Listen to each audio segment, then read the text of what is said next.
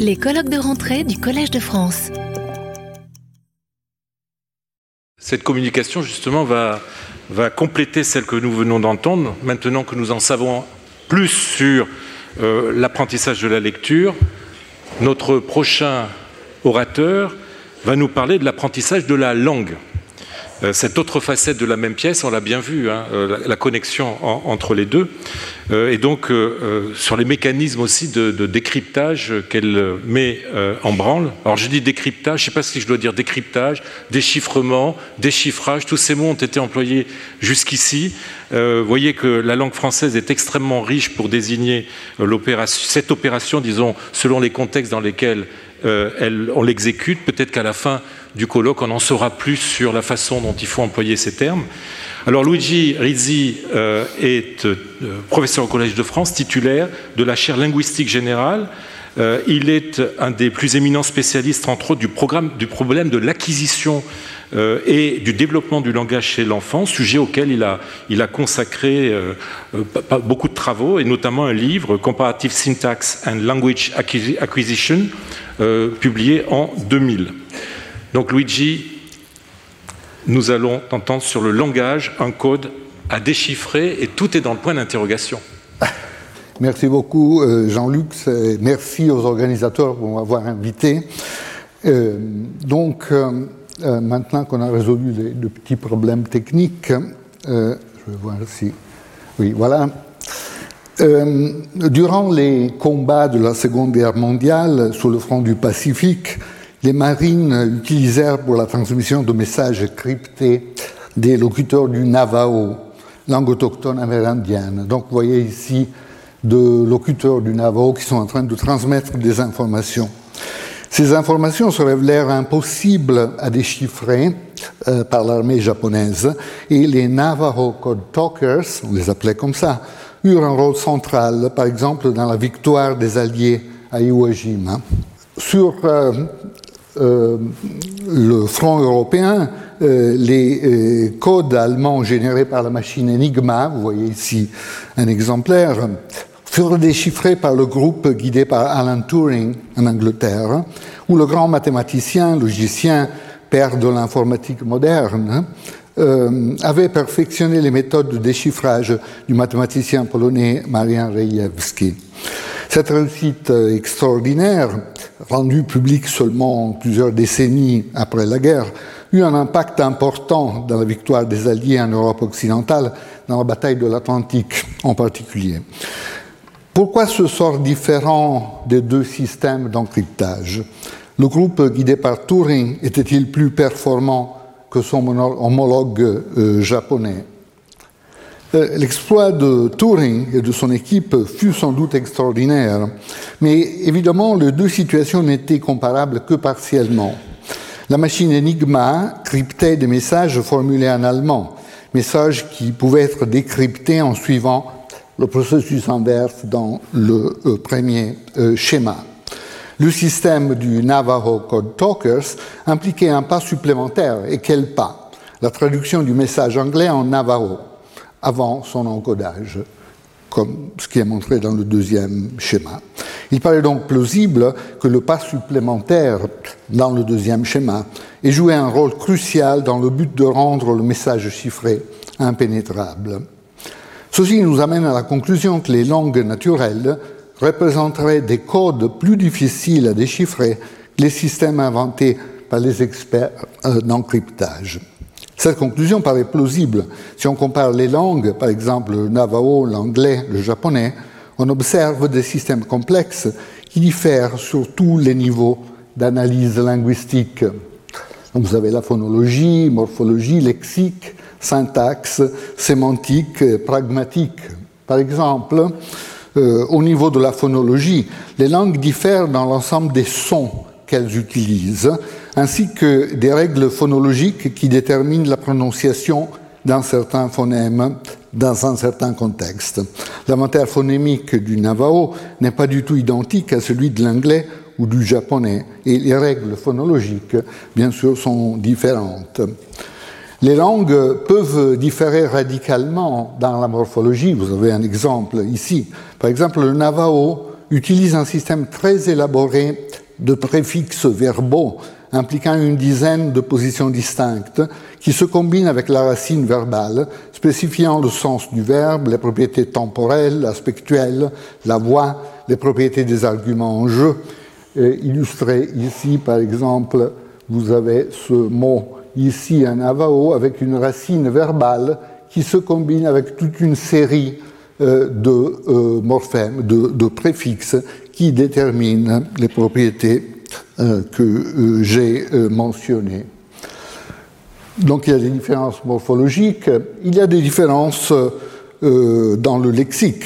les mots des différentes langues ne découpent pas l'ensemble des objets et des actions possibles de la même manière. Par exemple, prendre un objet inanimé et prendre un objet animé sont exprimés par deux verbes distincts en navajo, mais par le même verbe en français ou en anglais. Et bien sûr, les langues diffèrent dans la syntaxe. L'anglais est une langue SVO, sujet, verbe, objet, tandis que le navajo est une langue SOV, sujet, objet, verbe, comme euh, le japonais. Donc on dit des choses comme euh, garçon, gâteau, euh, manger. Mais le navajo diffère du japonais en ce que l'ordre des arguments doit respecter une hiérarchie relative à la distinction animé-inanimé. Les entités supérieures dans la hiérarchie, considérées plus animées dans la culture navajo, doivent précéder dans la phrase les entités inférieures. Euh, la hiérarchie dans celle qui est indiquée là, donc humains, grands animaux, petits animaux, entités inanimées. Tandis que l'ordre est sauvé du japonais ne doit pas respecter ces hiérarchies. Donc, par exemple, en Navajo, on ne pourrait pas exprimer une phrase comme la balle a frappé le garçon en suivant cet ordre d'éléments. Il faudrait quelque chose comme le passif qui met l'entité plus animée en première position. Les langues diffèrent aussi dans la sémantique, le calcul du sens des expressions complexes, et dans la pragmatique, l'utilisation qu'on fait du langage pour interagir avec les autres euh, locuteurs. Euh, toutes ces différences à différents niveaux interagissent entre elles, donnant lieu à des effets multiplicatifs. Par exemple, la phonologie peut altérer la prononciation de phonèmes, rendant ainsi plus complexe l'identification des affixes et des racines. Tout devient plus opaque, n'est-ce pas, selon les propriétés de la phonologie. Avec des réflexes euh, avec des effets de complexité accrue au niveau de la syntaxe et du lexique. Ces effets multiplicatifs d'un niveau sur l'autre rendent le déchiffrage d'une langue totalement inconnue très difficile, plausiblement plus difficile que le déchiffrage d'un code inventé par l'homme, éventuellement aidé euh, par une machine, en tout cas à l'époque de la Deuxième Guerre mondiale. Et pourtant, il y a un paradoxe qui surgit immédiatement. Le bébé qui apprend la langue au début de son parcours est dans une position analogue à celle du déchiffreur. Il est confronté à une série de messages totalement nouveaux, bâtis à partir d'un code qu'il ne connaît pas, et il doit pénétrer ce code inconnu. Tâche difficile, mais couronnée d'un succès spectaculaire. Tous les enfants arrivent, sauf cas de pathologie majeure évidemment, tous les enfants arrivent dans les premières années de la vie à casser le code de la langue à laquelle ils sont exposés. L'acquisition de la première langue est rapide, apparemment sans effort, sans besoin d'enseignement explicite. Comment les enfants font-ils pour s'emparer d'un système aussi complexe très tôt dans leur vie? Je voudrais dans cette présentation illustrer quelques résultats de l'étude expérimentale de l'état cognitif initial du bébé, qui nous permettent de mieux cerner les sources des extraordinaires capacités des enfants pour le langage. la, la, difficulté de la tâche à laquelle chaque bébé prélinguistique est confronté est représentée ainsi par le psychologue et philosophe américain William James dans ses Principles of Psychology de 1890. Euh, The baby assailed by eyes, uh, ears, nose, skin, and entrails at once, uh, feels it all as one blooming, buzzing confusion. Donc le bébé est bombardé dans ses premiers jours et mois par toutes sortes de stimulations qui pénètrent ses organes sensoriels. Comment arrive-t-il à s'orienter et à mettre de l'ordre dans ce chaos de sensations afin de constituer euh, les systèmes de connaissances adultes pour euh, les langues et pour euh, tout le reste? Déjà une vingtaine d'années avant le Principles of Psychology, Charles Darwin avait fait une suggestion cruciale dans son livre The Descent of Man de 1871. Language, dit Darwin, certainly is not a true instinct, as every language has to be learned. It differs, however, widely from all ordinary arts, for man has an instinctive tendency to speak, as we see in the babble of our young children while no child has an instinctive tendency to brew, bake or write. Donc, pour Darwin, le langage n'est pas un instinct pur et simple, euh, puisqu'il implique nécessairement un apprentissage, mais il diffère des autres pratiques culturelles en ce que notre espèce a une tendance instinctive à parler, donc une faculté naturelle qui nous permet de surmonter les difficultés de l'acquisition des langues durant l'enfance. Cette faculté devrait euh, d'abord permettre au bébé de mettre de l'ordre dans le chaos du premier contact avec le monde, de prêter attention à certains stimuli et en écarter d'autres. Et sur cette base initiale, de construire le système de connaissance de la langue maternelle. À l'appui de sa thèse, Darwin ne pouvait mentionner que l'observation naturaliste, il avait probablement vu ça avec ses enfants, du babillage de petits-enfants. Euh, la capacité surprenante du bébé de six mois de produire des séquences de syllabes, ba, ba, ba, da, da, da, etc tout à fait comparable aux syllabes qu'on trouve dans les langues adultes. Donc c'est assez étonnant qu'un enfant, à un âge où il peut faire très peu de choses, il est déjà capable de produire des structures euh, relativement complexes et utilisées par le langage.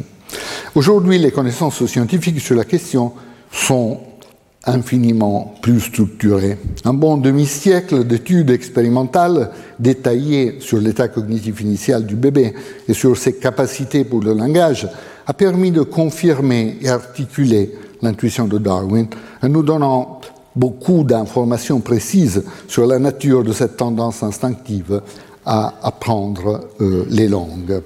Donc d'abord, euh, les bébés préfèrent écouter la parole humaine plutôt que d'autres sons ou bruits euh, naturels ou artificiels, comme des vocalisations humaines euh, non communicatives, tout autre bruit qu'on peut produire, des bruits de l'environnement, des signaux artificiels. Par exemple, dans ce travail euh, cité ici, Volumanos et Worker ont montré une préférence pour écouter la parole par rapport à des stimuli artificiels d'une complexité comparable.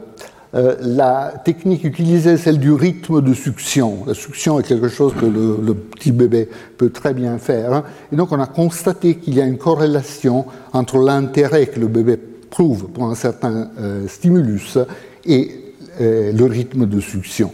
Donc cette technique nous permet de voir que, par exemple, avec un stimulus linguistique, on garde à la deuxième présentation un certain euh, niveau d'intérêt. Tandis qu'avec euh, un stimulus non linguistique, on part d'ici et le rythme de succion tombe assez rapidement avec la deuxième présentation. Donc il y a une préférence pour la parole par rapport à euh, d'autres stimuli. Une telle propension amène le bébé à préférer une attention, à prêter une attention spéciale à la parole, facilitant ainsi l'acquisition du langage. On observe chez d'autres espèces une telle préférence innée pour certaines caractéristiques des signaux produits par les cons spécifiques, notamment chez certains oiseaux. Une propension qui offre un, euh, un avantage adaptatif évident, n'est-ce pas? Il est très utile de savoir si on est entouré par des membres de notre espèce ou par euh, un membre d'une autre espèce qui pourrait être hostile. Voilà, bien sûr, euh, cette prédisposition pour le langage a une base cérébrale qui se manifeste entre autres par une latéralisation précoce. Nous savons que l'hémisphère gauche est en jeu de manière cruciale pour, le langage. Donc les études d'imagerie cérébrale, ici, je cite ce travail fameux important de Marc Mouzadeh, Ghislaine Dehaene et euh, d'autres. Hein. Donc ces, ces, études nous révèlent que euh, même des bébés prématurés, nés après 29 semaines de gestation, donc vraiment prématurés, quand l'organisation corticale n'est pas encore complète, montrent un engagement sélectif de l'hémisphère gauche pour le langage. La région temporale gauche euh, montre une réponse plus rapide et plus soutenue que son homologue à droite aux stimuli linguistiques, ce qui est montré par les petites flèches, bleues et vertes dans euh, cette, image. De plus, la région frontale gauche, donc là où il y a aussi la région de Broca, etc., de ces bébés réagit sélectivement au changement de phonème. Donc le bébé entend ba, ba, ba, ba, ga, hein, donc ce type de changement.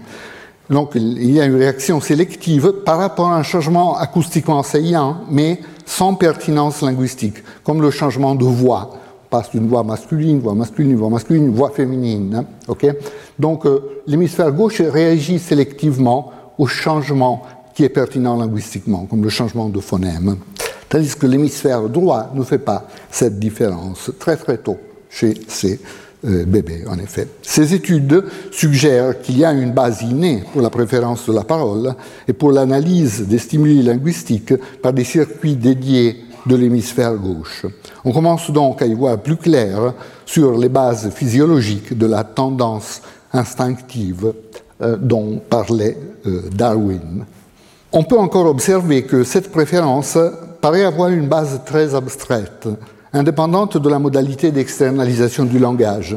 Dans ce travail, Krenz et Corina ont montré que euh, les bébés entendants âgés de 6 mois qui n'ont pas été exposés à la langue de signes préfèrent néanmoins regarder du langage signé plutôt que de pantomime. Donc on demande à un locuteur qui connaît la langue des signes de décrire un certain événement, événement en langue de signes ou bien de faire une pantomime pour euh, décrire cet événement. Eh bien, vous voyez qu'il y a une préférence euh, à six mois pour la description en langue de signes. Euh, la propension pour le langage semble donc être abstraite, vraisemblablement fondée sur les propriétés rythmiques communes aux langues orales et aux langues de signes. Mais évidemment, l'attention sélective à la parole n'est que le point de départ. Encore faut-il avoir des instruments analytiques pour organiser les stimuli linguistiques. Par exemple, il faut avoir la capacité de euh, départager rapidement les langues dans un contexte plurilinguistique, très commun dans certaines sociétés et de plus en plus répandu aussi dans notre société globalisée. Qu'est-ce qui se passe quand la grand-mère parle en chinois, la mère en anglais, le père en français au petit bébé? Or, le euh, grand psycholinguiste Jacques Meller, l'un des fondateurs de l'étude moderne de l'état cognitif initial, a montré avec ses élèves que le bébé est capable de discriminer les langues à la naissance. Non seulement la langue de la mère d'une autre langue, euh, ce qui euh, pourrait être lié à son expérience auditive in utero, évidemment, mais aussi entre deux langues auxquelles il n'a jamais été exposé dans son expérience pré- ou postnatale. Par exemple, le bébé francophone, le bébé qui sera euh, francophone à 4-5 jours de vie, est déjà capable de distinguer entre l'italien et l'anglais, ou entre l'anglais et le japonais, des langues qu'il n'a jamais entendues pourvu que les langues aient des caractéristiques rythmiques suffisamment différentes. Euh, donc on voit ici toujours avec la méthode du rythme de succion que quand on passe, quand on passe d'une langue à l'autre, il y a un saut, donc l'enfant commence euh, avec un rythme supérieur de succion. C'est-à-dire que quand on reste dans la même langue, il n'y a pas, euh, il n'y a pas une telle modification. Ce qui veut dire que l'enfant est capable de se rendre compte qu'on est passé d'une langue à une autre langue. Voilà, donc ceci montre une attitude précoce, je disais, à prêter attention au rythme de l'alternance consonne-voyelle. Donc ici on parle de ce rythme et à l'utiliser pour distinguer les systèmes linguistiques. Certaines langues ont un rythme d'alternance consonne-voyelle extrêmement régulier, d'autres langues un peu plus irrégulières, d'autres langues extrêmement irrégulières. Et c'est cette propriété, vraisemblablement, que, euh, le bébé, à laquelle le bébé prête attention. Voilà, comme euh, Darwin l'avait déjà souligné il y a un siècle et demi, il doit donc y avoir deux éléments dans l'acquisition du langage. Une base instinctive, innée, comme la propension à prêter attention à la parole, l'attention aux différentes classes rythmiques, la perception catégorielle, quelque chose de très important, la capacité de ramener des stimuli acoustiques continus à des catégories perceptives discrètes. Pas? Tout est discret le langage, mais le son en tant que tel est continu. Donc il faut pouvoir ramener euh, euh, un stimulus continu à des catégories discrètes. Et ça, c'est une capacité que le bébé a de la euh, naissance. Et bien sûr, donc il y a une base instinctive et aussi un apprentissage. Il faut apprendre les propriétés fines qui constituent le système de la langue à laquelle le bébé est exposé et qui euh, rendent une langue différente de l'autre. Alors, comment l'apprentissage marche-t-il? Un des éléments certainement déterminés par l'environnement linguistique est l'acquisition des systèmes phonémiques. Euh, le répertoire de sons linguistiques utilisés dans les langues du monde pour former les mots est de quelques centaines, disons approximativement. Il y a 600 consonnes, 200 voyelles, les phonéticiens euh, nous disent, je tirais ça de là de Fogel, mais en tout cas, ça vous donne euh, un ordre de grandeur. Chaque langue individuelle a un inventaire de phonèmes de quelques dizaines d'éléments seulement. Une langue individuelle n'utilise donc qu'un petit sous-ensemble des possibilités.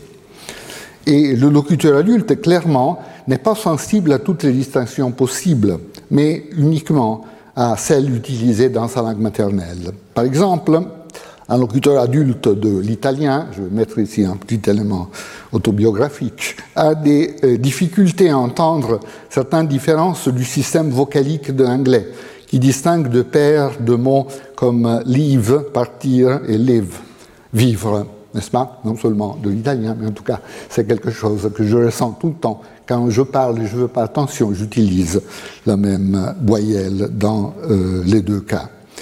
Euh, les locuteurs adultes d'une langue qui n'utilise pas l'opposition entre le et re, comme le japonais par exemple, ont du mal à maîtriser des paires minimales comme lave et rave en français.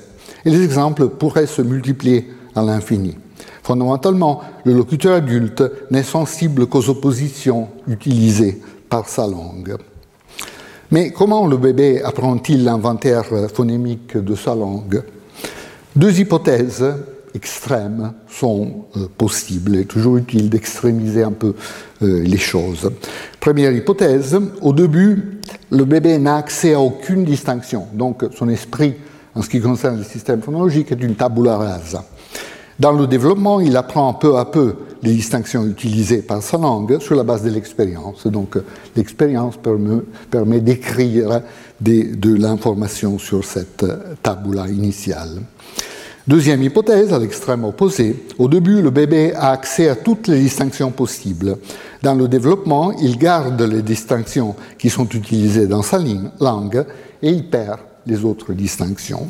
L'étude expérimentale des capacités des bébés montre que la deuxième hypothèse est correcte.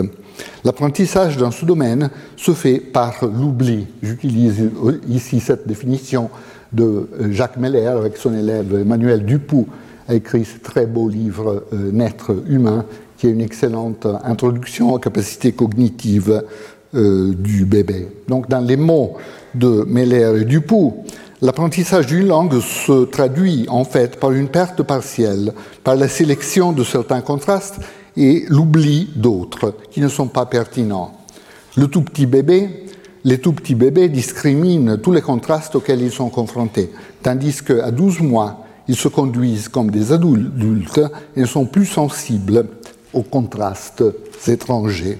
Voilà, l'apprentissage par l'oubli est montré clairement par des expériences classiques, par exemple ici de Janet Worker et euh, ses euh, collaborateurs. Euh, par exemple, dans cet article, les auteurs montrent qu'à six mois, les bébés anglophones, donc les bébés exposés à l'anglais, sont sensibles à l'opposition entre ta avec T dental et ta avec T rétroflexe, donc avec la pointe de la langue tout petit peu euh, en arrière. Une distinction qui n'est pas utilisée en anglais, mais que d'autres langues utilisent pour distinguer les mots, par exemple le hindi. Mais cette sensibilité disparaît progressivement dans la deuxième moitié de la première année de la vie. Et à l'âge d'un an, les enfants anglophones n'entendent plus cette distinction, comme les anglophones euh, adultes. Donc vous voyez ça ici, donc à six mois, la capacité de discrimination entre ta et ta est pratiquement parfaite, puis ça diminue, et à un an, elle est pratiquement disparue.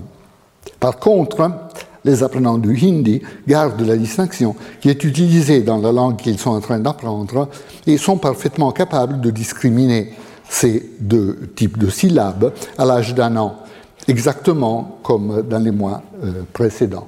Donc ça, c'est la situation des enfants qui sont exposés au hindi à l'âge euh, d'un an. Des nombreuses autres propriétés des systèmes phonologiques suivent le même parcours. Par exemple, l'opposition sonorité entre pas et bas. Euh, il y a des langues qui n'utilisent pas cette opposition, comme on a entendu ce matin, et à la naissance, les enfants sont capables de faire la distinction, et puis ils la perdent progressivement. Euh, Tsushima a montré que les bébés japonophones qui sont en train d'apprendre le japonais à six mois discriminent entre la et ra, mais pas à 12 mois, donc ils se comportent déjà comme des adultes. Également, pour les, euh, les systèmes vocaliques, pour l'apprentissage des systèmes de ton, et même certains contrastes euh, de, manuels de la langue de signes, par exemple contraste en ouverture de la main, sont perçus à 4 mois par des enfants qui ne sont pas exposés à la langue des signes, mais ne sont plus perçus par des enfants de 14 euh, mois, par exemple. Ces résultats portent sur un débat classique sur la nature de l'apprentissage qui remonte à la philosophie grecque. Qu'est-ce que cela veut dire apprendre? Y a-t-il un transfert de structure de l'extérieur à l'esprit de l'apprenant, comme dans les conceptions empiristes? Ou bien y a-t-il une sélection sur la base de l'expérience? Parmi les options engendrées par l'esprit de l'apprenant, comme dans les conceptions rationalistes les résultats expérimentaux que nous venons de recenser plaident clairement en faveur du modèle par sélection, euh, dans le cas de l'apprentissage du système phonologique. Apprendre la phonologie d'une langue veut donc dire oublier toutes les autres phonologies possibles dans les langues humaines. Phonologies possibles qui sont pourtant accessibles au début de l'apprentissage. Cette conception est aussi compatible avec ce que nous savons sur les bases neurales de l'apprentissage. Selon le neurobiologiste Jean-Pierre Changeux, je cite de son livre L'homme neuronal, apprendre, c'est stabiliser des combinaisons synaptiques préétablies. Euh, c'est aussi éliminer les autres. Donc il y a cet aspect d'élimination d'informations. Une telle conception a été généralisée à plusieurs domaines d'apprentissage par Stanislas Dehaene dans son livre récent Apprendre. Le modèle sélectif a montré sa validité aussi dans d'autres domaines de l'acquisition du langage, y compris les niveaux plus abstraits de la phonologie. En particulier, la syntaxe paramétrique, introduite par Chomsky au début des années 80, traite l'acquisition de la syntaxe comme une opération de fixation sur la base de l'expérience d'un système fini de paramètres point de choix binaire. Là aussi, apprendre veut dire sélectionner certaines des options, engendrées par l'esprit et écarter les autres. Alors, je vais juste rapidement montrer un exemple de paramètre syntaxique, donc l'ordre entre la tête et le complément qui distingue les langues VO euh, des langues OV. Et pour les langues qui fixent ce paramètre de manière homogène pour toutes les catégories, on a des conséquences majeures sur les structures de la phrase. Vous avez une structure de l'anglais, une structure du japonais, qui sont presque symétriques, n'est-ce pas? C'est toujours le nœud de droite qui branche dans une langue comme l'anglais ou comme le français, tandis qu'en japonais, c'est presque la situation symétrique, c'est presque toujours le nœud de gauche qui euh, se développe et qui euh, branche. Ok, je vais sauter une partie de la présentation sur les universaux du langage et euh, j'arrive à la conclusion.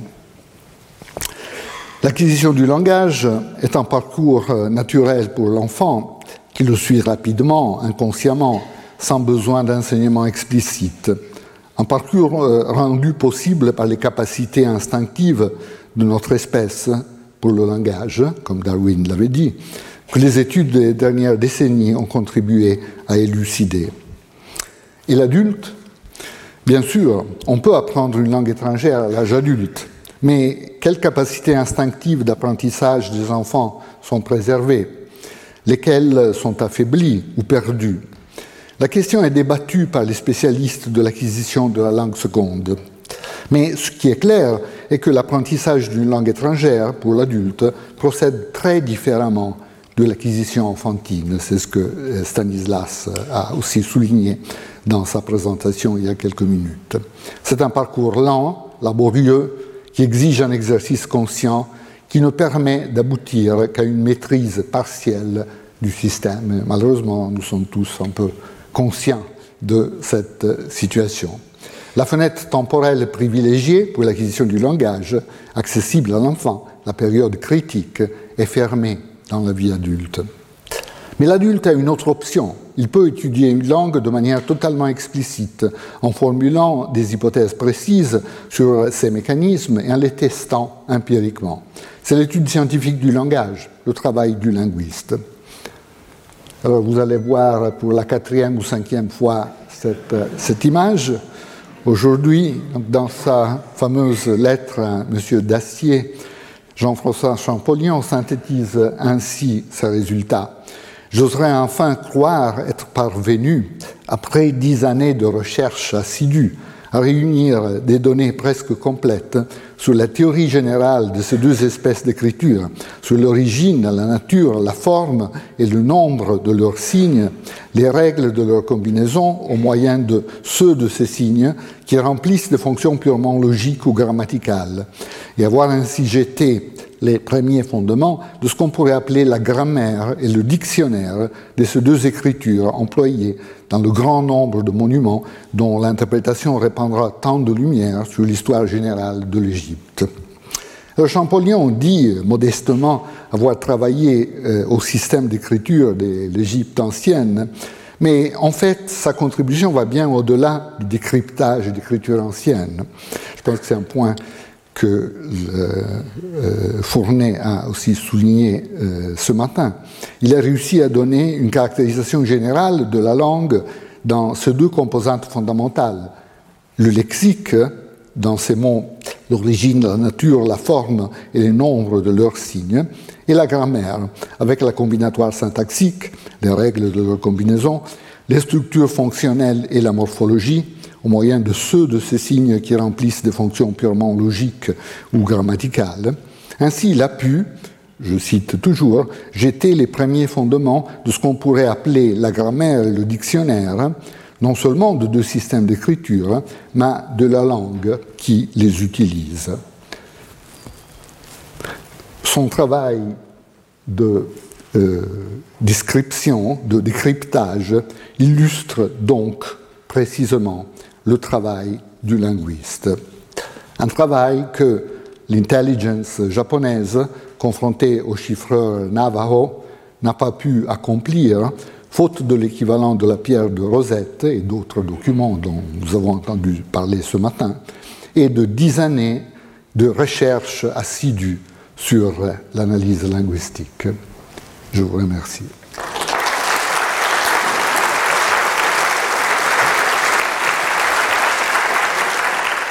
Retrouvez tous les contenus du Collège de France sur www.colège-2-france.fr.